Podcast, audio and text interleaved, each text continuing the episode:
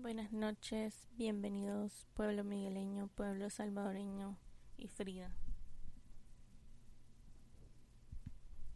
Cuando le pongo el micrófono no hace ningún ruido. Hoy sí. Frida, stop it. Ya, Frida, ya. Bueno, hola a todos, gracias por escucharme de nuevo. Hoy vamos a estar hablando de las relaciones a larga distancia. Pero primero les quiero decir algo. Metidos.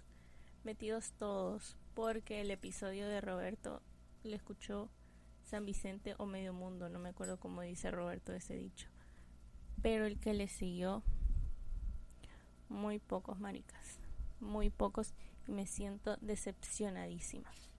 Ya Frida, basta. Yo sé que estás enojada. Pero basta. Miren aquí de verdad que Frida quiere hablar o no. Pero continuamos. Así que ojalá me escuchen porque les gusta el podcast. Y porque les gusta el chambre, porque también les tengo chambres. Porque yo viví la relación a distancia dos veces con la misma persona y ya. Y fueron dos experiencias totalmente diferentes. La primera la viví a mis 17 años. Mi novio tenía 18. Él se fue a otro país por 7 meses y éramos unos monos cagados. Miren que de verdad que yo pienso que si todas las relaciones a distancia fueron como fue esa primera situación, de verdad que yo les diría no lo tengan no la tengan, de verdad que no vale la pena. No sé cómo sobrevivimos, porque se sobrevivió sin duda alguna, porque seguimos juntos. Pero no estoy yo para contarlo, ni ustedes para escucharlo lo que pasó.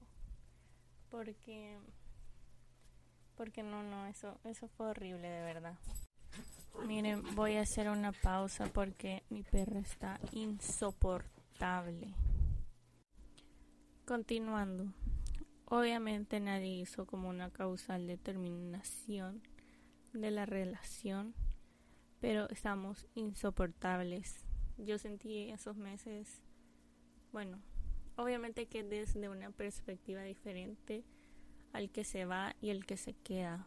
Yo me quedé y fue el año en que yo empecé la U, fue en el 2014, tenía 17 años y fue exactamente el mes que yo, si no fue el mismo mes, fue el siguiente de que yo empecé la U.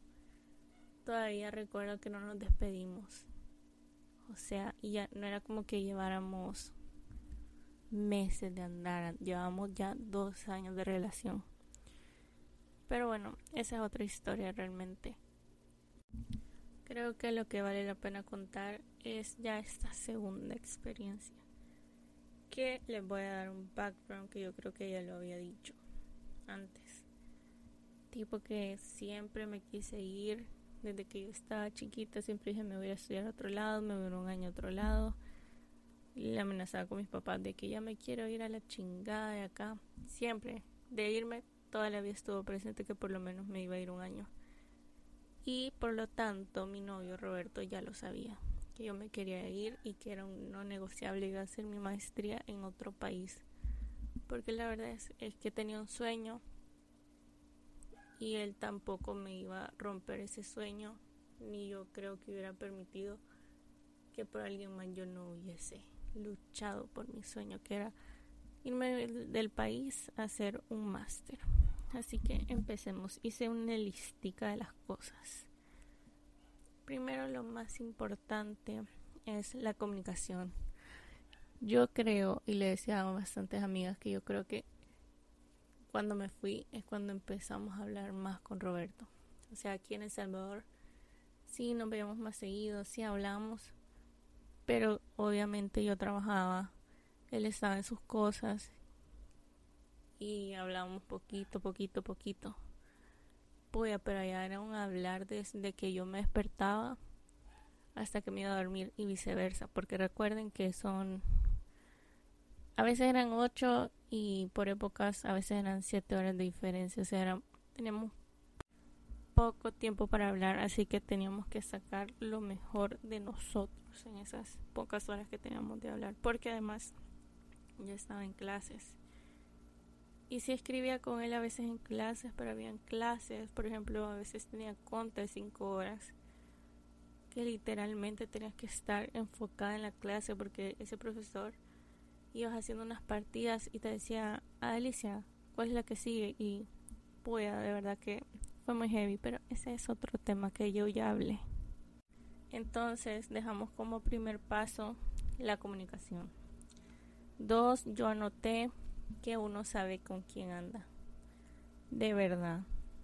Yo cuando escucho historias de que, ay, no sé qué, le hizo tal aquí en persona, y es que uno sabe con quién anda de verdad.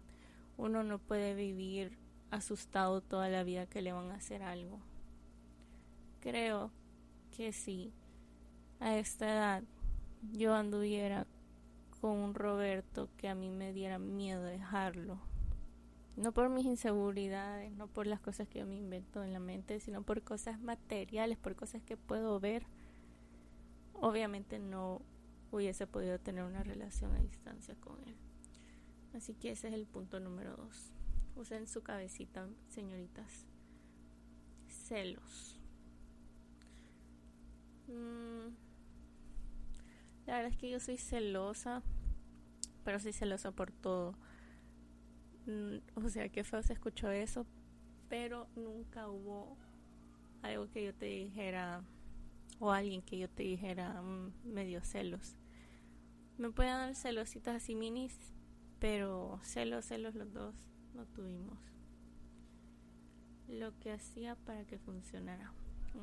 vaya era como un ritual, como todas las mañanas, desde que yo me despertaba, para él era noche o ya se iba a dormir, siempre le escribía todo. Y tal vez para unos no es sano, pero era como que no estoy con vos aquí. Era una manera de compensar, ¿saben? Tipo, ay, voy a hacer tal cosa, ay, voy a ir a la biblioteca.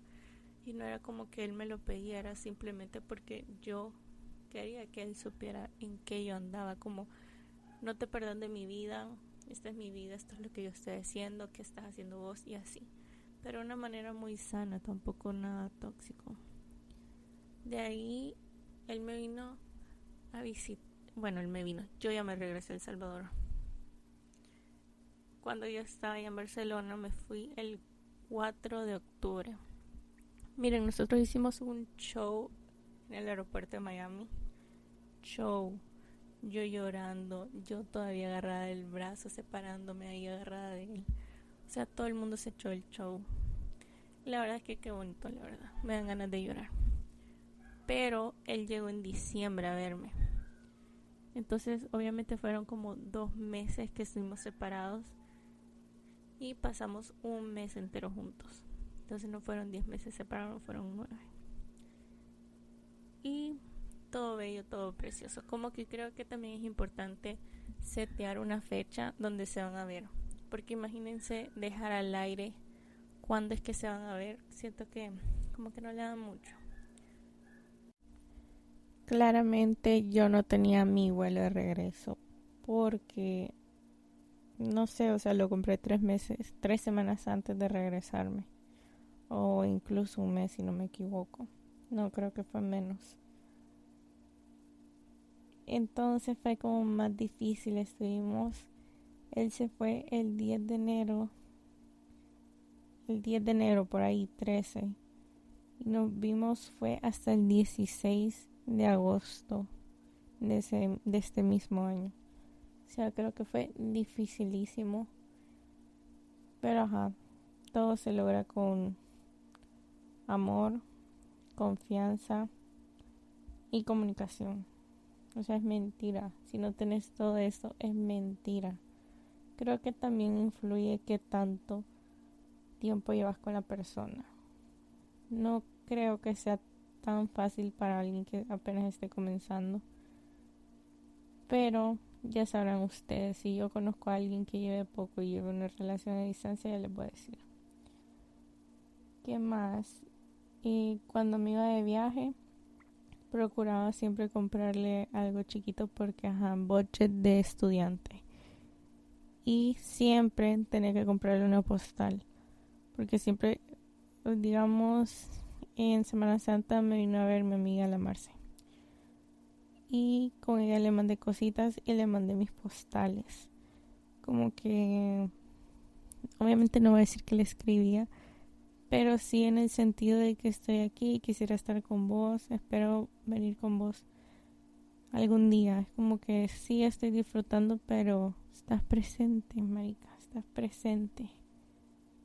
De ahí no sé qué más contarles. Creo que solamente eso, amigos. Veamos qué más tengo en mi lista. Mm, sí, la verdad es que la comunicación es la clave y no se trata de de hacer de buscar pelea por todo de verdad que eso me costó un montón. Pero realmente sí los últimos meses se me hizo más fácil entre comillas porque realmente yo estaba súper enfocada en lograr sacar mi fucking master porque eso fue dificilísimo. Como ya se los conté en otros podcasts que no se los voy a repetir. Y bueno, esta fue mi experiencia en la relación a distancia. Nos costó claro algo importante. De vez en cuando nosotros tenemos citas. Citas como eh, que los dos veíamos algo de comer y comíamos juntos en videollamada. Eh, y, ajá, y teníamos una cita como que hacíamos cosas especiales, videollamadas y todo eso. Pero bueno, eso es todo amigos. De verdad que a veces me siento mal que no me escuchen, pero ni modo, ¿qué se le va a hacer? Tal vez no es tan entretenido esto. O me escucho pura dormida porque siempre grabo en mi camita. Y no, no me van a hacer sentir mal porque la Emma también graba su podcast en su camita. Así que eso es todo. No creo que lleguen hasta aquí. Pero si llegan hasta aquí, Qué bueno. Nos vemos la próxima semana, amigos. Bye.